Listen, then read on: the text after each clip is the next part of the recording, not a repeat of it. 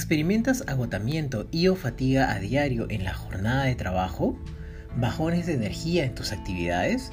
¿Sientes desmotivación en tu día a día? ¿Tu trato está siendo cortante o indiferente con los usuarios y o compañeros y compañeras en el trabajo? Si tu respuesta fue sí a la mayoría de estas preguntas, podrías estar experimentando el síndrome de burnout o desgaste profesional. Te saluda Rodrigo Alfaro, psicólogo del programa SUNAP Te Acompaña. En los siguientes podcasts conversaremos sobre este mal que afecta a muchos trabajadores. Describiremos qué es, causas, síntomas y consecuencias, además de brindar recomendaciones para prevenirlo y gestionarlo a nivel personal. Primero, ¿qué es el síndrome de burnout? El burnout es un padecimiento que el profesional sufre como consecuencia de estar expuesto durante un tiempo prolongado a factores estresantes en el lugar de trabajo. El resultado de este desgaste es la aparición de síntomas físicos y emocionales.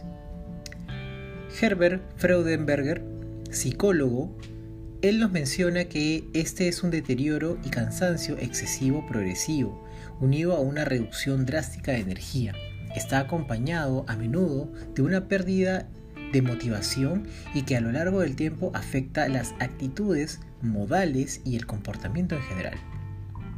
La psicóloga Maslash y el psicólogo Monte concuerdan en que el síndrome de burnout se desencadena como una forma inadecuada de afrontar el estrés crónico.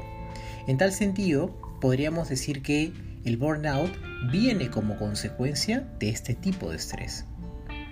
Agreguemos que algunos psicólogos señalan una serie de características en sus definiciones, indicando que el burnout es un proceso, es decir, no es una cosa que ocurre de un día a otro, sino que requiere tiempo.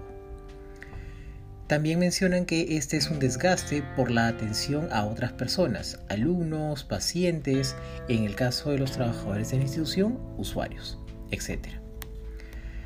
Es un sentimiento de desmoralización, desmotivación y de falta de realización profesional. Ocurre un cambio negativo en las actitudes del profesional hacia los usuarios. Existe en este caso un trato indiferente, pasivo, frío, distante, etc.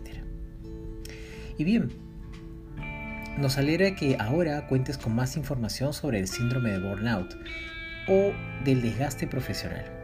Ahora pasaremos a hablar de las causas y para ello te esperamos en los siguientes audios, donde vamos a ahondar mucho más en esas causas y de dónde viene este síndrome que nos podría afectar a todos los trabajadores de la institución.